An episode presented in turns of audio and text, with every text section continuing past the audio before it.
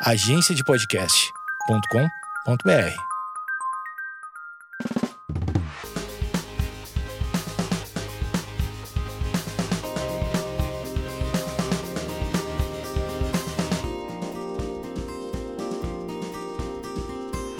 Oi, gente, tudo bem? Eu espero que sim. Começando aqui mais um episódio desse podcast. Obrigada por ouvirem, obrigada por sempre acompanharem. É, o episódio de hoje ele é muito especial por vários motivos. O principal motivo, é, que você deve ter visto na descrição e tudo mais, é que esse podcast ele é dedicado é, para falar sobre a campanha de conscientização contra o abuso sexual infantil, que inclusive hoje, dia 18 de maio, é o Dia Nacional de Combate ao Abuso e Exploração Sexual Infantil. É, então, por isso eu resolvi pegar esse espaço que eu tenho, né? Eu sei que também tenho as minhas redes sociais, quero ajudar sempre da maneira que eu posso. E é um assunto também que mexe muito comigo. É, enfim, eu queria fazer mais do que eu já estava fazendo, que dar esse apoio, né, para essa campanha. E eu resolvi usar esse espaço aqui do podcast para falar sobre isso, porque a intenção da campanha é justamente dar mais voz sobre esse assunto, é realmente falar sobre isso, porque não é um assunto muito falado. Acho que as pessoas, por ser uma coisa muito delicada, as pessoas têm um pouco de receio de falar sobre, mas a gente precisa, né? A gente precisa ter pessoas falando, a gente precisa ouvir sobre essas coisas, por mais é, dramáticas e horríveis que elas sejam. É um assunto super delicado, mas enfim. É, hoje em dia a gente tem diversas iniciativas é, de conscientização, inclusive Outubro Rosa, Novembro Azul, Setembro Amarelo e tudo mais. E Maio Laranja está representando aqui é, essa campanha maravilhosa e e por que, que é muito importante, né, a gente falar sobre isso? E é isso que eu quero falar nesse episódio, não só nesse, mas é, quero até lançar um outro nessa semana para a gente poder falar mais uh, até maio terminar, né? Porque essa campanha é maio inteiro. Então eu vou soltar alguns episódios no meio da semana também, com algumas pessoas, com alguns convidados. E eu chamei algumas pessoas para a gente já conversar é, mais sobre isso. Enfim, acho que é muito importante a gente levar a informação para as pessoas, que talvez não seja muito falado mesmo, como eu já disse. E eu vou ler alguns dados aqui só para a gente iniciar tem uns números que são muito absurdos, que é sobre o abuso e exploração sexual infantil no Brasil, que é no período de 2011 até 2017. Então, 2018 e 2019 não foi contabilizado aqui, porém, são mais de 141 mil casos de violência sexual contra crianças e adolescentes. Então, é, uma, é um número muito absurdo, assim, e é muito comum isso acontecer, isso pode estar muito perto da gente. Às vezes a gente não sabe que uma pessoa sofreu por isso. É, a gente. Por isso que é tão importante a gente falar sobre, a gente conversar não só se você é pai, mãe e conversar com seu filho, mas também ouvir histórias de pessoas que já passaram por isso, já superaram e tudo mais. E hoje eu chamei uma amiga minha, que eu amo muito, que é a Naomi. E para ela contar um pouco da história dela, logo que esse assunto estava sendo falado, eu lembrei dela, porque, enfim, é uma amiga que eu gosto muito, que eu admiro muito, que eu sei que tem uma história muito maravilhosa.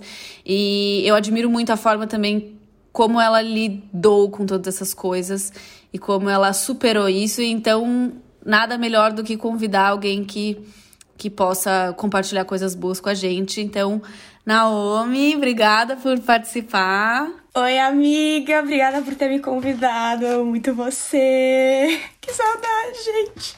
Não pode ver nesse período, né? Mas a gente tá morrendo de saudades. Pois é. Mas então. Bom, é, eu queria que você começasse é, contando, né, como que isso aconteceu na sua vida e, enfim, acho que você melhor do que eu sabe introduzir isso e contar sobre a sua própria história. Bom, vamos lá contar um pouco da minha história. Acho que antes de tudo a gente pode começar falando o, né, um pouco sobre o que é considerado um abuso sexual. Às vezes muitas pessoas acham que só envolve aquela, na verdade, eu acho até melhor. Eu achei uma definição aqui boa. Para mim, o primeiro passo, eu acho que de tudo, foi que é, uma, quando você é criança, você não sabe identificar o que é um ato sexual, você não sabe nada sobre é, a área do sexo, nada, você tá descobrindo tudo isso, né? E comigo aconteceu, eu fui vítima de um caso de abuso sexual, eu fui molestada por uma pessoa da minha própria família quando eu tinha mais ou menos seis anos de idade. E eu era muito nova, criança, não tinha noção de nada. Eu lembro especificamente de uma vez que aconteceu, assim, que eu fui molestada por essa pessoa. E só que muitas vezes as pessoas falam que não se sabe, é muito difícil o abusador ter feito só uma vez, então muitas vezes seu cérebro guarda essa memória e ela é, pode ter acontecido mais vezes, você pode lembrar de algumas, mas tem outras vezes que ficam guardadas na sua mente e você só lembra quando algum, alguma coisa no mundo externo, tipo, leva você a ir de volta para aquela memória. Mas que eu lembre, é, claramente foi assim uma vez que aconteceu comigo. Infelizmente no Brasil tem pessoas que passam por muitas várias outras vezes, por pessoas diferentes, às vezes pela mesma pessoa e é um cenário realmente muito triste. E é engraçado que eu, eu quando eu conto para as pessoas a minha história, as pessoas falam assim: "Nossa, como você lidou com isso? Como você descobriu? Demorou muito tempo para você é, ver que essa pessoa estava te causando mal, enfim". E eu acho que cria muito estereótipo quando a gente vai falar sobre abusadores as pessoas pensam. Gente, eu tô falando disso assim com leveza porque eu tenho 20 anos de idade. Isso aconteceu comigo quando eu tinha 6. Então, se a gente fizer a conta, tem 14 anos aí que eu tive que aprender a lidar com isso, tá bom?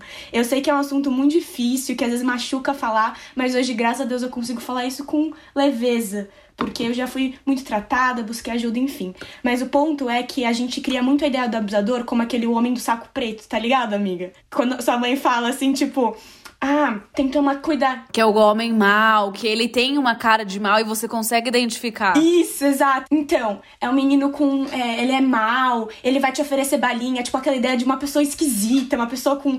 Sabe? E a gente fica, criança, alerta em relação a isso. Só que, na verdade, o abusador normalmente é uma pessoa que soa familiar, não uma pessoa que a criança gera aversão de primeira, uma criança, essa, esse tipo, esse estereótipo da pessoa estranha, da pessoa esquisita, do homem do saco preto. É normalmente totalmente ao contrário. Principalmente quando a gente vê os dados que praticamente 70% dos casos de abuso sexual infantil e de adolescente é, ocorreram dentro de casa, ou por pessoas, por familiares, entendeu? E é exatamente isso que às vezes eu acho, porque a própria criança, às vezes até, até os próprios pais, não imaginam que possa ser uma pessoa tão próxima, assim. E no meu caso, foi uma pessoa da minha família mesmo. E para identificar isso, eu já vou pular para identificação porque eu acho importante. Eu lembro que minha mãe sempre foi uma mãe muito consciente, gente. Para quem não conhece, mas eu conheço minha família toda. Minha família. Ela é muito maravilhosa. A família Tominaga é muito maravilhosa. Um beijo neles. Ai, saudades, amiga, a gente ama. Mas é, é uma família que, pelo menos a minha mãe é uma pessoa que é muito atenta com os filhos dela. E eu acho que ela começou a observar alguns comportamentos. Então, é, por exemplo, como, quando, como, como você identifica que uma criança às vezes está passando por uma questão de abuso? Quando, por exemplo, ela às vezes é muito afetiva, uma criança que abraça muito, que é muito entregue, e do nada ela fica com um pouco de aversão, medo de ficar abraçando todo mundo, não é mais tão assim extrovertida como ela era, por exemplo. Ela começou a observar comportamentos e até histórias correndo na família, tá? Eu é, não sei exatamente como que foi. E ela chegou pra mim e falou assim: Gente, essa história me deixou emocionada um pouco. Ela olhou pra mim e falou assim: Filha, por acaso alguém já tocou naquele lugar em você? Era uma conversa, lembra até hoje, eu tava sentada na beira da cama dela. Eu olhei para ela assim, com a maior naturalidade do mundo, porque você, como criança, você não identifica que aquilo é uma agressão à sua pessoa. E falei, já, Fulano, que era uma pessoa muito, tipo, muito próxima da nossa família uma, um familiar mesmo. E com toda a sabedoria do mundo e força, ela olhou para mim, ela me deu um abraço, ela falou assim: é, Filha, muito obrigada por ter me contado. Você é uma pessoa extremamente é, forte, corajosa e verdadeira. Eu tô muito orgulhosa de você. Aí ela me deu aquele abraço, eu tipo, ok, né? Não entendendo o que aconteceu, tá bom. Saí do quarto, continuei. E foi assim que foi o primeiro passo que eu descobri que, né, tem alguma coisa errada. Se ela perguntou e depois, né? Então foi quando eu descobri. E daí que eu acho importante a gente falar sobre a definição do que é um abuso sexual. Às vezes as pessoas pensam, ah, mas você foi abusada? Você foi molestada? Tipo, você foi molestada, mas você foi abusada? Eu falei, gente, hoje eu tenho plena consciência, depois de ter estudado sobre o assunto, de ter falado do assunto, de ter conversado com um milhão de pessoas, um milhão não, algumas pessoas específicas da área sobre isso, que é, porque eu até peguei uma definição aqui que tá escrito que abuso sexual é considerado como forçar ou incitar uma criança ou jovem a tomar parte em atividades sexuais, esteja estejam ou não cientes do que está acontecendo. Então a criança, a criança pode estar, tá, eu sei que está acontecendo ou não. As atividades podem envolver contato físico, incluindo atos penetrantes ou atos não penetrantes. Então, é a questão de molestar é considerado, a questão de usar a imagem de uma criança como uma questão pornográfica é considerado um abuso sexual, a questão de o adulto mostrar que órgãos genitais para criança e isso incitar prazer na criança é considerado abuso. Não só o abuso é, é, que a gente cria na nossa cabeça como o ato sexual comum que existe, entendeu? É, é, é realmente essa violação, é tudo que, sei lá, às vezes até a gente não repara, mas acontece de um adulto, sei lá, pegar a criança de uma outra maneira. Eu acho que toda, todo tipo de violação contra o seu corpo, tudo que alguém faz contra o seu corpo, seja mais é, pretencioso, seja mais maldoso ou não, acho que é um, é um abuso de uma maneira, né? A pessoa, ela tá, ela tá invadindo o seu espaço, ela tá in, se metendo onde ela tem que se meter, entendeu? Tipo isso, resumo. Como você falou, é isso mesmo, tipo, eu, não tinha, eu tinha zero consciência do que tava acontecendo. Na minha questão, eu acho que é muito louco que a gente fica pensando que às vezes a criança, ela, você vai ver os sintomas dela muito cedo, né? Tipo, ah, aconteceu e logo já vai dar uma repercussão tipo bizarra assim, vai ser muito notável que ela foi abusada. Só que não, eu sinto que a repercussão dos efeitos de eu ter sido abusada quando eu era criança foi repercutir lá pros meus 13, 14 anos, quando eu tava começando minha adolescência. E eu achei muito interessante na campanha do Maio Laranja, que é, eles falaram assim: conscientizar as pessoas sobre o abuso e prevenir a questão do abuso é gerar adultos saudáveis. Porque é exatamente isso. Eu sinto que hoje eu, eu, eu, eu, já lido com isso, assim, já. Eu sinto que eu superei uma página virada na minha vida, né? Mas por muito tempo eu não me sentia uma adolescente saudável, sabe? Eu via que eu tinha problemas de lidar, por exemplo, até nova, mais nova que isso, tipo, 9 anos de idade, até com tipo 8. Eu lembro que eu via pessoas velhas, mais velhas, homens do sexo masculino. Eu tinha, eu não gostava que eles me abraçavam, eu não gostava que eles me colocavam no colo e às vezes era até brincadeira. E o que eu acho importante muito dessa campanha é exatamente isso, tipo conscientizar os pais a como ensinarem os seus filhos a discernirem a diferença entre o que tipo é um ato afetivo e comum do dia a dia, tipo um aperto de mão, um abraço, tipo, ai, como você é uma criança fofa, de um ato abusivo. Uhum. Entendeu? Porque a criança não tem essa consciência. E a criança também não tem essa malícia de conseguir identificar o que foi um abuso contra ela, o que, que não foi. Você mesmo tá contando da sua própria história, que você não conseguiu identificar logo de cara. Não, eu acho que assim, de verdade, se não fosse a sensibilidade tipo, da minha mãe para ver o meu comportamento, que não era bizarro a mudança, não era. E para perceber o entorno, entendeu? E acreditar na verdade, porque foi difícil para minha família acreditar na verdade. Tipo, putz, foi essa pessoa que fez isso? Tipo, não é possível. Ela podia falar assim, tipo, não, deve ser carinhoso. Deve... Muitas pessoas, amigas, tipo, isso é bizarro. Amigas e pessoas que eu conheço que já foram molestadas ou abusadas, que contaram pra família, a família falava assim. Ah, seu primo, seu amigo, ele, ele é assim mesmo, ele é carinhoso, ele é meio. Ele, ele dá em cima mesmo. A, a pessoa tava sendo abusada, entendeu? Tipo, muito sério isso.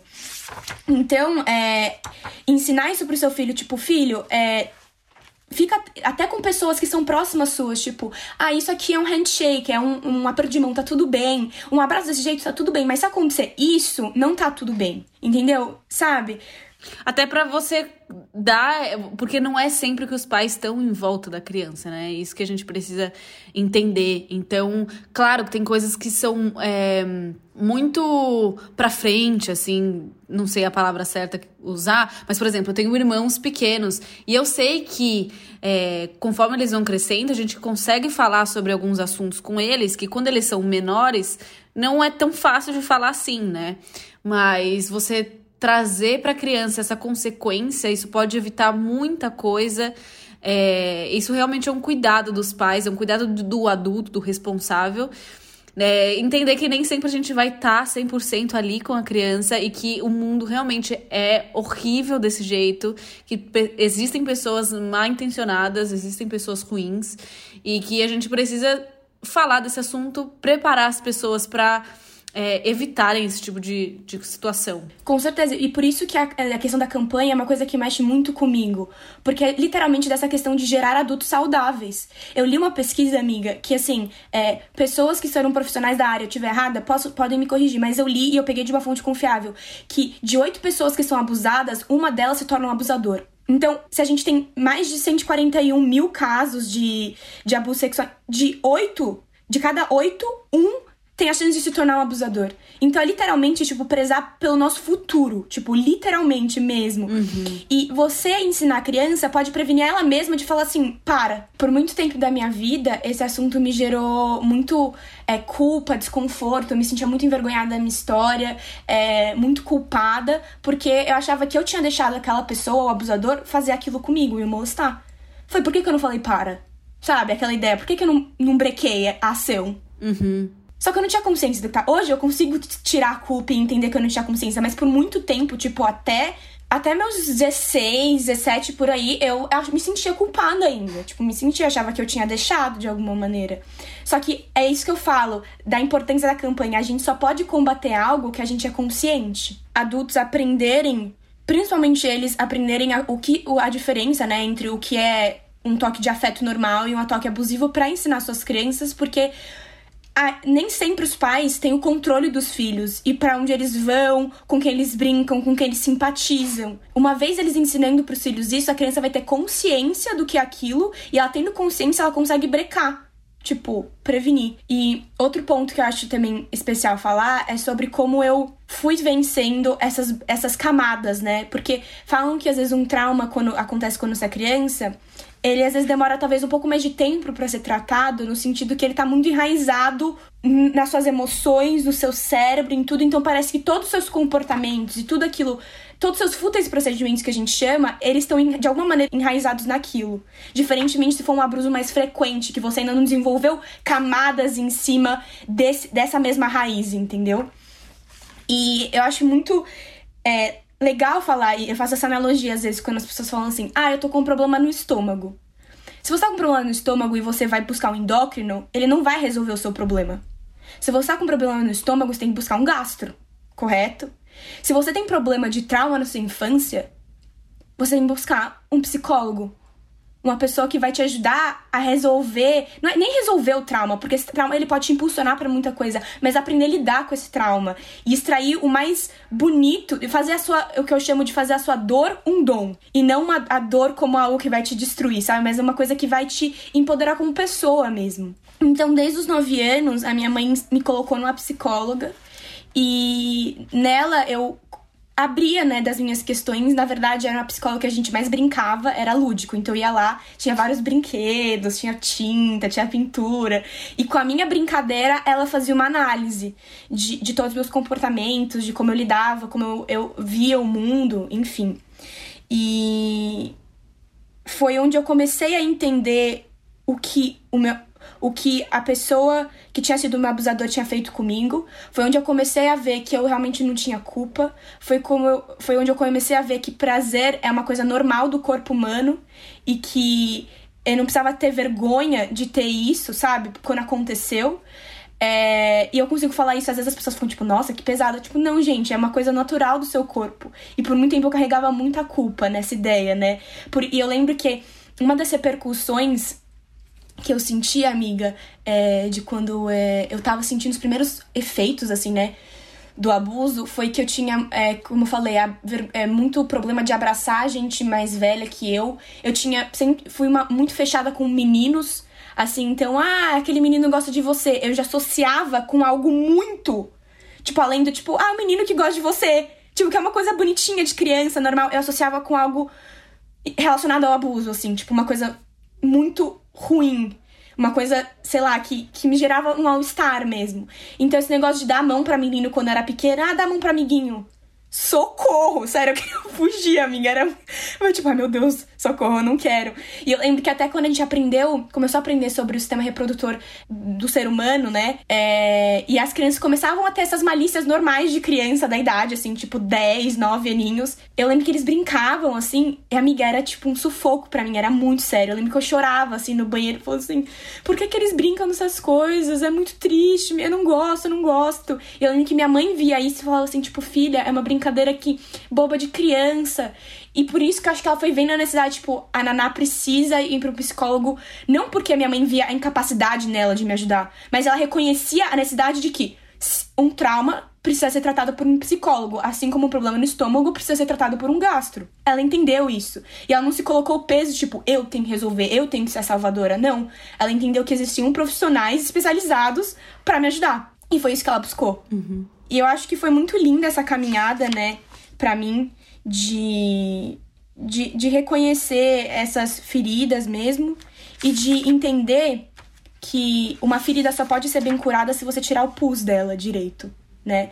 E, e para mim, é, eu acho que porque eu comecei a ser psicó ter psicóloga desde muito nova, para mim nunca foi difícil, assim, deixar minha ferida exposta pro pus ser tirado. Desde nova eu via que alguém tava lá cutucando e mexendo nesse pus só que eu via que o resultado disso era muito benéfico para mim. E uma das coisas eu acho que, que me ajudou a tirar esse pus é que eu fui vendo ao longo do tempo que na área da minha vida em que eu me senti mais quebrada, com mais vergonha, com mais medo, foi na verdade nessa mesma área que eu poderia ajudar outras pessoas e ter compaixão com o outro. Eu vejo que a minha experiência me faz valorizar mais a história do outro, me faz julgar menos o outro, é, me faz querer entender, tipo, sabe que, ah, essa pessoa é assim, ela é muito complicada. Eu fico pensando, não, mas por que, que ela é assim? Tem uma história por trás, sabe? Pela minha experiência. Porque eu sei que não era frescura minha não querer dar mão pra, pra pessoa na igreja, se fosse homem. Não era frescura minha querer abraçar uma pessoa mais velha. E daí você usa exatamente essa dor como seu dom, que é o dom de ter um olhar diferente pro outro, pelo menos no meu caso. E eu acho que quando às vezes as pessoas falam assim, mas Naná, você nunca se questionou, tipo, por que que aconteceu com você?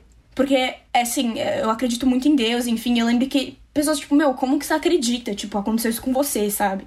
E daí, meu, e é muito louco que eu nunca perdi, assim, a minha crença e minha verdade, porque, e, não sei porque eu sei que, na verdade, foi uma junção, né? Entre o emocional e o espiritual junto e eu entendendo quem eu, quem eu era essa pessoa, assim, porque Deus tinha me criado, porque aqui eu era valorizada, porque eu era amada e eu consegui encontrar esse amor, não só na minha família, mas um amor que vem de cima mesmo. E, e ver realmente o meu valor como pessoa, porque eu não me valorizava, porque eu achava que eu tinha deixado, enfim, tudo que eu falei.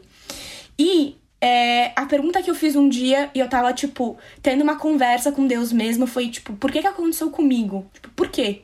Explica por quê. Se você sabe de todas as coisas, então me explica por quê. Porque de todas as coisas que eu vi na minha vida, isso é um ponto que sempre eu toco e eu fico triste, porque eu não consigo entender por quê. Podia ter sido com qualquer ser humano, mas foi comigo. E com uma pessoa que gerou muita divisão na minha família depois que isso aconteceu, sabe?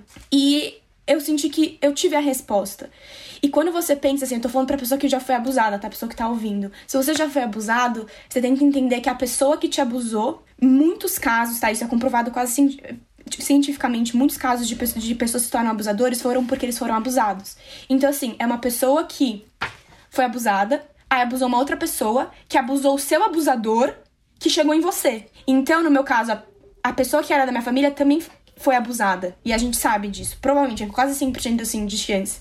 E eu entendi que é um ciclo vicioso mesmo. Tipo, um abusa o outro, que abusa o outro, que abusa o outro. E onde que para? Por isso que é importante falar de maio laranja. Tipo, onde que vai parar isso? Porque a gente tem que parar com esse ciclo vicioso. Porque parece que é uma gosto que vai contaminando, contaminando, contaminando e se torna um ciclo. Um ciclo que, né, não, não acaba. E eu lembrei, eu falei assim, nossa, parou em mim. Pode, tipo, pode ser um ciclo que, que não vai ter fim, mas em mim vai parar, porque eu sei que eu não vou ser uma abusadora. Eu acho que eu posso encerrar, assim, esse assunto, se você quiser perguntar mais alguma coisa com isso, falando que eu encontrei o poder nas minhas mãos de encerrar um ciclo e saber que a próxima tipo, a minha família e os meus filhos, tipo, não vão lidar com isso porque em mim parou, assim, não vai continuar daqui para frente e que na área da minha vida que um dia eu me senti mais quebrada, na verdade é uma área que hoje é voz como tá sendo aqui, né? Voz para outras pessoas.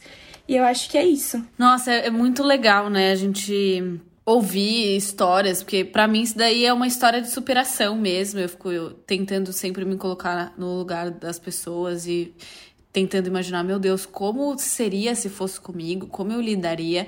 Mas eu acho que todo mundo é, passa ou já passou um momento muito difícil na vida. Tem várias questões também que eu sei que, cara, já foram super difíceis para mim, super marcantes, que eu falo hoje na minha psicóloga, que eu é, converso sobre na terapia. Enfim, são coisas que a infância ela é muito importante, né, na vida de qualquer pessoa. Então todo mundo já foi criança, ou todo mundo vai ser criança, é, mas a gente precisa entender o lugar é, do adulto na vida da criança, do responsável na vida é, daquele ser que vai crescer e que o tempo de infância é super importante no crescimento, é super importante. Não dizendo que, meu Deus, a gente precisa colocar a criança numa caixinha porque esse mundo é horrível. Tipo, a gente já sabe que esse mundo é horrível, mas a gente precisa ter ações para proteger as nossas crianças, para é, ouvir as nossas crianças. Eu acho que a gente vive num tempo é, que as pessoas não dão tanta voz para criança assim. A gente não dá o devido valor, a gente não ouve muito, porque, ah, ela é criança, ela não sabe o que ela fala. Então, tipo, uma das coisas que a gente precisa mudar, eu falo, me incluo nisso também, porque eu tenho irmãos mais novos, todos são mais novos. Mas a gente precisa ouvir, a gente precisa entender a responsabilidade que uma voz de autoridade tem mesmo na vida de uma criança, a gente precisa cuidar delas. E é isso, acho que a infância é uma das fases mais importantes do desenvolvimento humano, né? Só um PS que, eu, que você falou sobre a família. Eu acho que na, na conversa vocês podem ver, vocês viram como que a importância, tipo, da minha família foi crucial pro meu, pro meu período de cura mesmo dessas feridas do meu passado, assim. Eu sinto que a, a maneira que minha mãe lidou, a maneira que ela me apoiou, a maneira que ela sempre tirou a culpa de mim e colocou, tipo, filha, eu sei que tá doendo, eu sei que tá difícil, mas você vai conseguir. Você é forte, você é vencedora, você é verdadeira. E por mais que você sinta fraca, você é uma filha sensacional. Sabe, ela sempre colocou, tipo, o contrário daquilo que eu penso. Então, eu lembro que eu tinha até, ela colocou um desafio. Ela falou assim, filha, como você sente? Eu falava, eu me sinto culpada, eu me sinto impotente, eu me sinto não suficiente, eu me sinto feia. Falava assim.